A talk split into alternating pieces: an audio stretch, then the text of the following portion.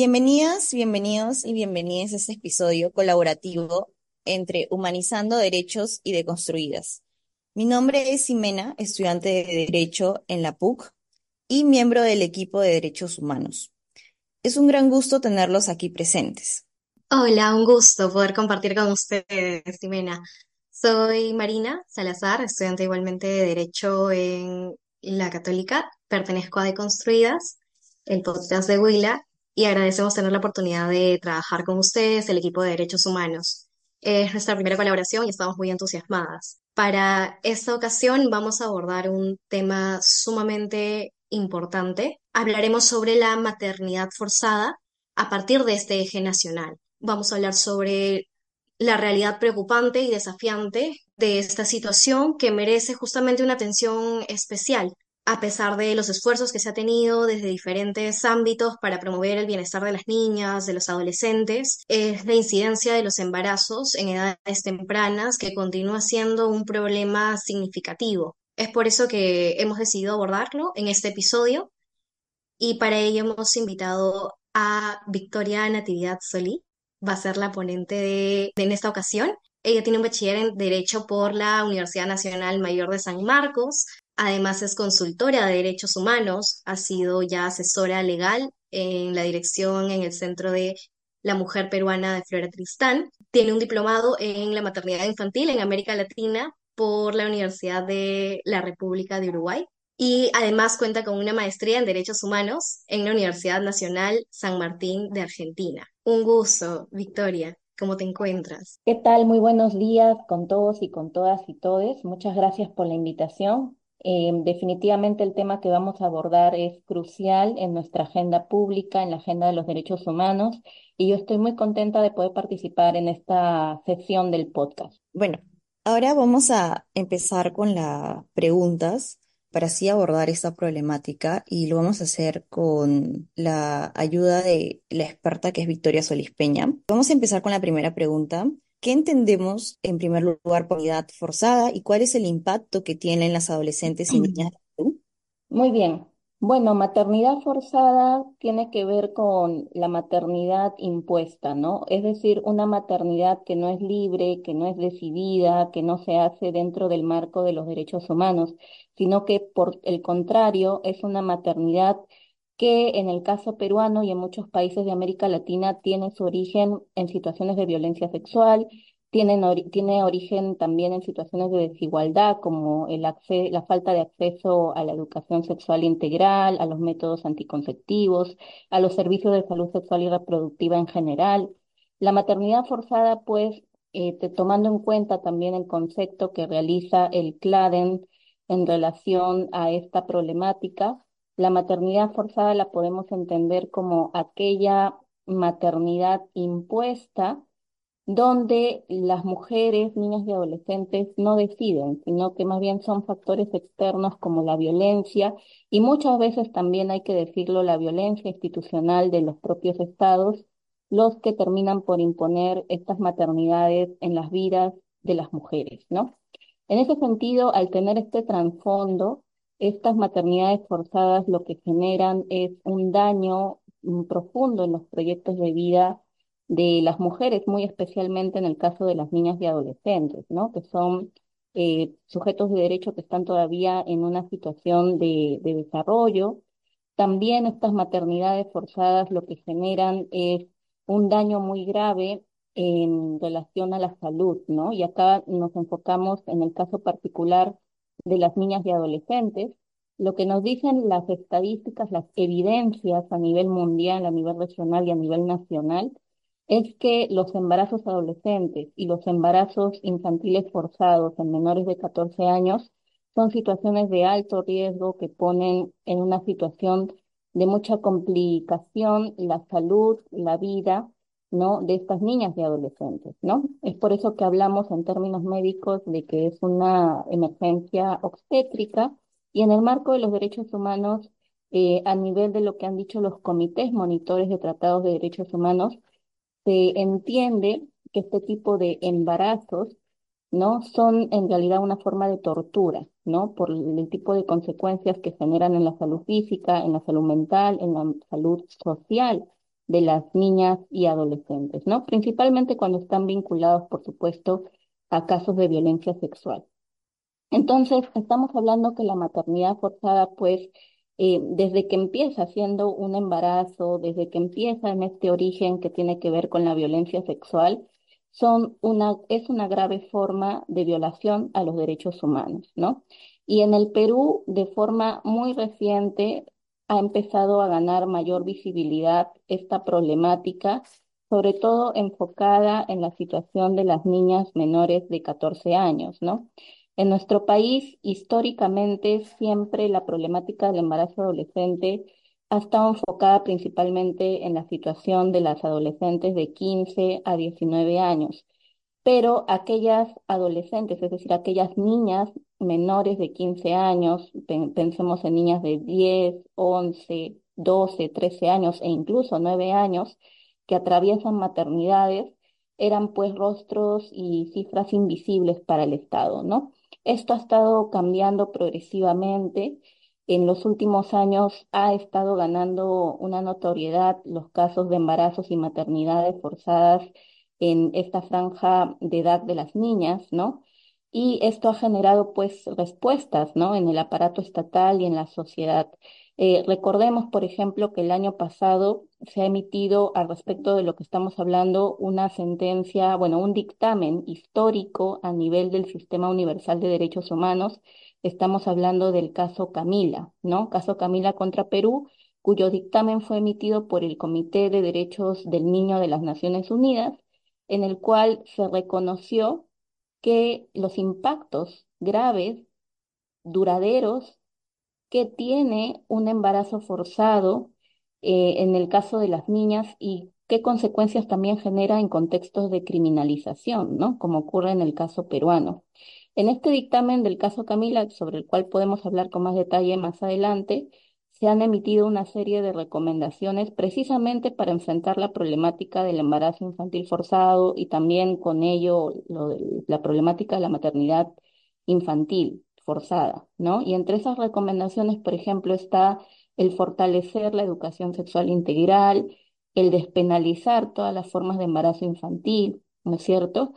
Y también adecuar nuestro actual protocolo de acceso al aborto terapéutico, porque ciertamente este protocolo que tanta lucha histórica generó en el movimiento feminista tiene una falencia que es el hecho de que no cuenta con perspectiva de infancia, ¿no? No tiene estándares para la atención diferenciada de niñas y adolescentes en situación de embarazo cuya salud esté en riesgo, ¿no? Por ejemplo, no hay algunas pautas para respetar su derecho a la opinión, su derecho a la información, eh, que son cuestiones muy básicas, ¿no? Cuando hablamos de la atención de las niñas y también le falta pues la perspectiva intercultural.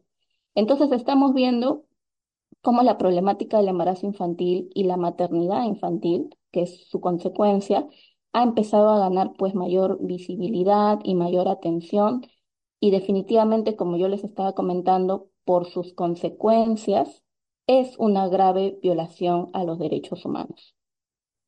Muchas gracias, Victoria. Efectivamente, lo que mencionas respecto a que puede llegar a ser una gran tortura para estas niñas y adolescentes nos resulta sumamente preocupante y alarmante a nivel nacional.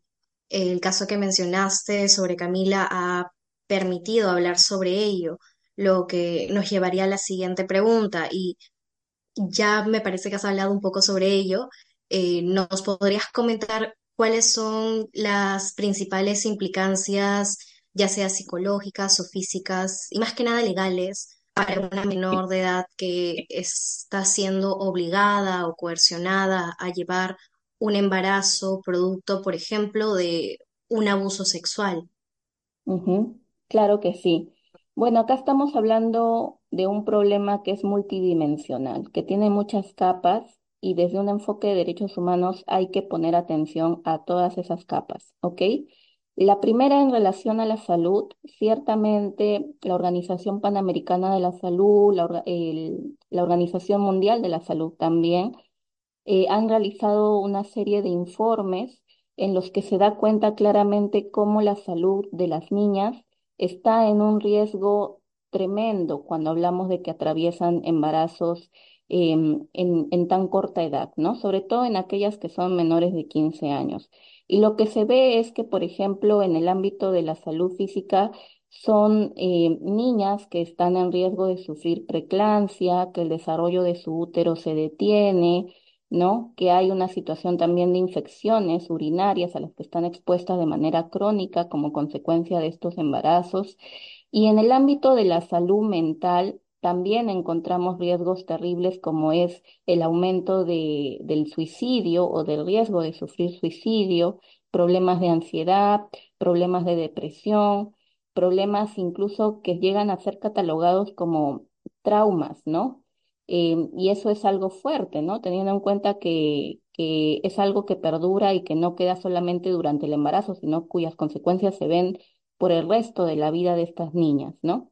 Y de hecho, como yo les decía anteriormente, el riesgo de morir, el riesgo de mortalidad materna incrementa en estas eh, niñas, adolescentes menores de 15 años, ¿no? Eh, eso es a nivel de la salud, que de por sí vemos cómo hay una serie de factores de alto riesgo que deberían generar en, en todos los operadores de salud y en la sociedad en su conjunto, en las diversas instituciones del Estado, la idea firme que un embarazo infantil es una situación de emergencia de salud, ¿no? Una emergencia obstétrica que pone en grave riesgo la vida y la salud de las niñas, ¿no? Y además, por supuesto, que es una, en, el caso de quienes son menores de 14 años, es consecuencia de una violación sexual, teniendo en cuenta que en nuestro país la edad del consentimiento sexual se reconoce a partir de los 14 hacia adelante, ¿no?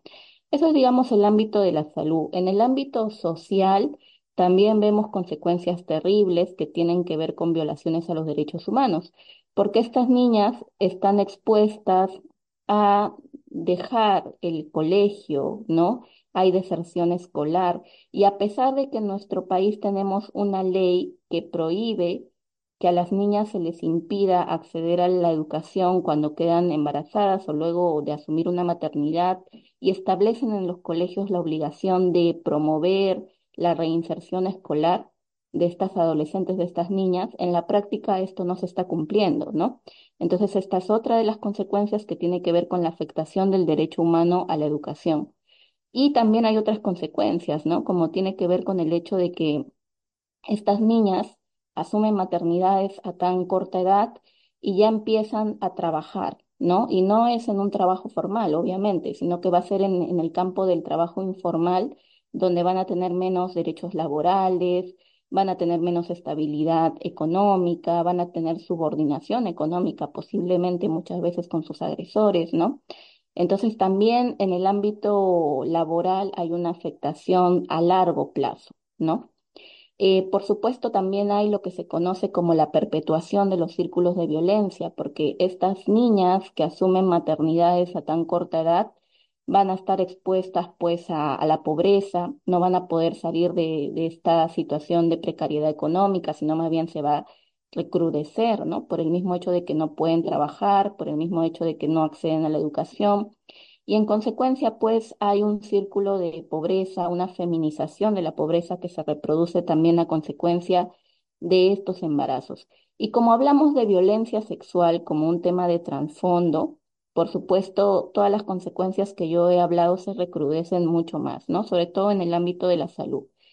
Y ahora, en el ámbito, digamos, legal, ¿qué es lo que podemos observar? Como yo les había comentado, todo embarazo en menores de 14 años debe considerarse consecuencia de una violación sexual. Lo que yo he visto en el acompañamiento de casos reales es que muchas de estas niñas tienen que sufrir ya no solo la tortura de haber sido violadas, sino también la tortura de la violencia institucional, que es aquella cuando en el sistema de salud, ya sea a nivel de fiscalía, ya sea a nivel del Poder Judicial, no se les garantiza acceso a la justicia. Muchas veces los agresores de estas niñas quedan impunes, se les absuelve o para generar una condena pasan muchos años y literal las niñas pasan toda su adolescencia en litigios inacabables donde hay mucha revictimización. Entonces, ese también creo que es una de las de, los, de las implicancias legales más graves, ¿no? Que tiene que ver con la impunidad en la que quedan muchos de estos casos de maternidades forzadas vinculadas al delito de violación sexual, ¿no? Lamentablemente hay un largo camino a nivel de erradicar la, la revictimización, erradicar la violencia institucional, ¿no? Hay que fortalecer los servicios del sistema de justicia, no tenemos suficientes cámaras GESEL, em, no tenemos tampoco, por ejemplo, personal capacitado en los distintos servicios para una atención realmente adecuada a las niñas, ¿no? No hay este enfoque diferenciado en edad, que, es lo, un poco lo que estábamos hablando en relación al caso Camila, ¿no? Entonces, esta es parte de la problemática. Y acá quiero también hacer mención a algo que me parece importante recordar. Una de las consecuencias de, esta, de estos embarazos, de estas maternidades infantiles, es que muchas veces estas niñas son sometidas a convivir con sus agresores, a unirse con sus agresores, ¿no? Es lo que conocemos como las uniones forzadas o las maternidades, las, perdón, em, incluso los matrimonios forzados, ¿no? Y llama mucho la atención que recién, miren ustedes, el año pasado en el Perú se haya prohibido el matrimonio infantil. ¿No? Y ese es un paso importante que se ha dado a nivel del Estado peruano para dar cumplimiento a las recomendaciones de los derechos del, del Comité del Niño. Sin embargo, hay que mencionar que eso no erradica el problema, ¿no? El problema de fondo que es la violencia sexual y además tampoco erradica las uniones forzadas que siguen existiendo en nuestro país y en el que muchas niñas que han sido violadas, que quedan embarazadas y que asumen maternidades siguen expuestas a este problema, ¿no? Entonces hay muchos aspectos que abordar todavía y creo que algo crucial aquí tiene que ver con las políticas de prevención, que tienen que fortalecerse, que tienen que extenderse en todo el territorio nacional para poder identificar a las niñas que están en situación de riesgo, que sufren violencia, a fin de que reciban protección eh, estatal oportuna ¿no? De forma que se pueda prevenir eh, embarazos, maternidades y detener los círculos de violencia que son el origen de este problema, ¿no? Así es, Victoria. Eh, y hay algo que has mencionado que es muy importante, que se trata de la tortura de la violencia institucional por parte del Estado, que si bien es cierto, como lo mencionaste, recién el año pasado se vio en el ámbito legal el tema del matrimonio infantil, pero también mencionaste que no tenemos tampoco el personal capacitado, ¿no? Porque si bien es cierto, todavía hay leyes que, bueno, revictimizan a las menores, a las adolescentes, a las niñas del Perú, pero también se da el caso donde, por ejemplo, se escuchan eh, noticias alarmantes y que uno se cuestiona como sociedad, como son los, los claros ejemplos que, ha habido, que han habido el año pasado, donde una menor de 13 años, por ejemplo, que había sido acogida por la Unidad de Protección Especial de la región, tras haber, tras haber sido víctima de explotación sexual, fue presuntamente y embarazada por un psicólogo del centro. Supuestamente estas personas que son autoridades y que deberían brindar apoyo a las víctimas también son agresores y no existe, por ende, una protección por parte de nuestras autoridades y tampoco una protección eh, a las niñas menores de edad. Entonces, ¿qué es lo que no está funcionando y qué filtros existen en realidad para la selección del personal en, este, en estos ámbitos, eh, como es la unidad de protección especial? Sí, claro que sí, estás apuntando a un problema crucial y bastante alarmante, ¿no? Y creo que primero es importante recordar que a nivel de nuestras políticas, a nivel normativo, si bien todavía hay algunos aspectos que se tienen que abordar, que se tienen que modificar, tenemos un marco de política pública robusto, ¿no? Para la protección de las niñas y adolescentes. Por ejemplo, tenemos ese protocolo para el aborto terapéutico que ciertamente es un protocolo que tiene que modificarse, que tiene que eh, tener perspectiva de infancia e interculturalidad, pero es un protocolo que estando en, en el estado en que está, puede ser implementado, como ya ha ocurrido en algunos casos específicos de niñas embarazadas producto de violencia sexual cuya salud está en riesgo. El gran problema, por ejemplo, que vemos en, el caso del protocolo ¿no? del aborto terapéutico como política pública es precisamente lo que tú comentas. Eh, el hecho de que hay servidores públicos en distintos sectores del Estado que en lugar de garantizar, como es su deber, el cumplimiento de estos instrumentos, lo que hacen es obstaculizar su implementación y por ende el acceso de las niñas a este servicio. Tú has comentado un caso, yo quiero recordar otro, ¿no? Eh, un caso que, que ocurrió en, en Ucayali el año pasado también, de esta niña, ¿no? De 13 años que queda embarazada por violación sexual. A la madre le comentan que ella puede solicitar para su hija el aborto terapéutico. Y cuando esta señora habla con la directora de la UPE a nivel de esta región, la misma directora de la UPE le dice, ¿no? Que el aborto es, es un pecado, que es un delito. Y eso es totalmente indignante porque el propio sector mujer, es decir, el Ministerio de la Mujer y Poblaciones Vulnerables, Em, del cual forma parte la UPE, tiene normativas como el protocolo de actuación conjunto entre el Centro de Emergencia Mujer y establecimientos de salud que reconocen, por supuesto, la legalidad del aborto terapéutico y también establecen estas obligaciones de que más bien todos los servidores y servidoras públicas articulen, informen y garanticen el acceso de las niñas y sus familiares al aborto terapéutico, ¿no? Pero en este caso, la funcionaria de la UPE claramente se vio como esta profesional no tenía pues las cualidades, no tenía la capacidad ética ni técnica para tener el cargo en el que tenía, ¿no? Y ciertamente ahí hay distintos problemas que podemos apreciar que tienen que ver con la contratación pública, se tienen que incrementar, por supuesto, los, los estándares cuando se habla de, de contratar personas que están en estos servicios y más aún personas que ejercen cargos de dirección dentro de estos servicios, ¿no? Eh, la Defensoría del Pueblo ya en el año 2018 había hecho una supervisión a los centros de emergencia mujer y, e identificaba problemas que explicaban un poco esta situación, ¿no? Que tenía que ver con esta falta de filtros adecuados a nivel de la contratación pública, pero que también tenía que ver con, por ejemplo, en el caso específico de los centros de emergencia mujer, con una alta rotación de los abogados y abogadas que atendían en estos servicios, ¿no?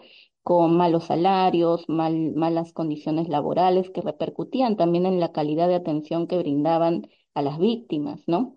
Entonces son muchas aristas que, que tienen que ver con este problema y otro también, otra de las aristas que es bastante alarmante y no es de ahora, sino ya es un problema crónico en el Perú, es la falta de sensibilización, ¿no? De estos servidores, ¿no?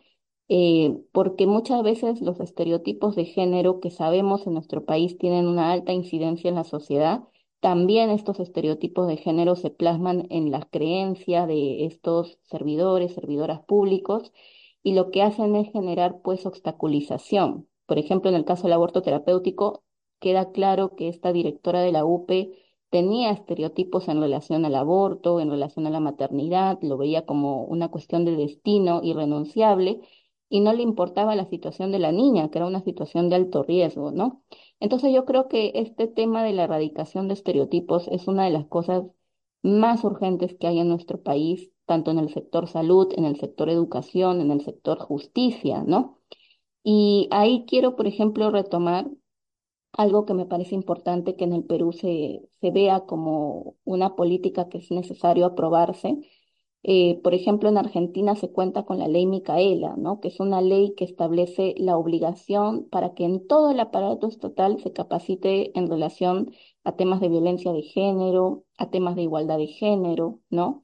Eh, en todo el aparato estatal. Y creo que en el Perú más bien necesitamos ese tipo de políticas. Habíamos tenido, sí, procesos de capacitación obligatorio a funcionarios públicos, pero hubo un retroceso por el cual ahora ya no es algo obligatorio ni extendido en, todo, en el aparato estatal. Entonces, definitivamente necesitamos fortalecer este aspecto de la sensibilización con una política pública amplia, obligatoria, en todos los niveles del Estado, ¿no? Y en los distintos sectores públicos que hay en nuestro país y que tienen sobre todo implicancia en materia de atención, prevención y sanción de la violencia de género, ¿no? Eso creo que es algo importante. Y otra de las cosas que creo que es necesario es, por ejemplo, fortalecer lo que es el sistema de rendición de cuentas de estos funcionarios, ¿no? Que también es un estándar internacional en materia de derechos humanos. ¿Esto qué quiere decir? Que estos servidores, servidoras públicos, eh, tengan la obligación de reportar periódicamente los resultados del servicio que han brindado y en caso no sean resultados favorables o en caso se identifique una situación de revictimización, sean sancionados y sancionadas administrativamente o incluso penalmente cuando corresponda, ¿no? Creo que también hay que hablar en ese sentido de la impunidad en que muchas veces están estos trabajadores y trabajadoras del Estado cuando no atienden adecuadamente una situación de violencia, cuando normalizan la violencia y cuando la reproducen a través de la atención que brindan a los casos concretos y a las víctimas, ¿no? Creo que esos son, digamos, aspectos que tendríamos que mirar. Ciertamente, creo que es necesario también recordar que en nuestro país estamos en un contexto de retrocesos a nivel nacional. ¿ah? Es un contexto terrible de retrocesos en los que las políticas de igualdad de género están siendo atacadas por distintos sectores conservadores y corruptos. Lo hemos visto en el caso, por ejemplo, de la educación sexual integral que se ha aprobado hace dos años, ¿no? Esta norma que permite que asociaciones de padres eh, generen un veto a los contenidos de educación sexual integral, ¿no? Ese es uno de los retrocesos.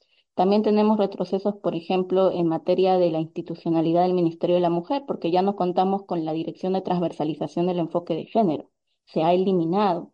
Y también, por supuesto, en relación al tema que estamos abordando, tenemos proyectos de ley, bueno, que algunos de ellos se han aprobado, sobre derechos del concebido, ¿no? Y claramente todo esto apunta a desfortalecer las políticas de salud sexual y reproductiva y buscan mermar también la implementación del aborto terapéutico, aunque creo que es importante recordar que el aborto terapéutico sigue siendo totalmente legal en el Perú, que es de obligatorio cumplimiento cuando la salud y la vida están en riesgo, lo cual es claro en el caso de las niñas y adolescentes, ¿no?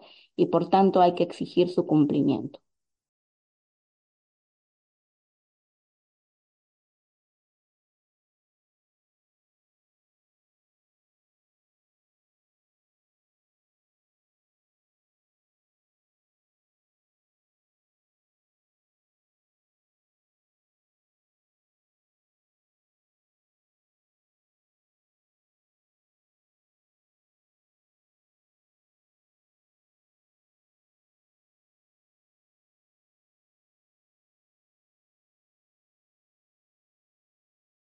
Hola, ¿qué tal? Te saluda Vania, comisionada de Construidas, para invitarte a escuchar la segunda parte de este episodio que próximamente estará disponible en nuestras plataformas. Recuerda que nos puedes encontrar en Instagram como arroba de Construidas Podcast y al equipo de derechos humanos en Instagram y Facebook con el mismo nombre y con las siglas de EDDHH PUC y de Construidas como tal en Spotify. Muchas gracias por escucharnos y nos vemos en una próxima oportunidad.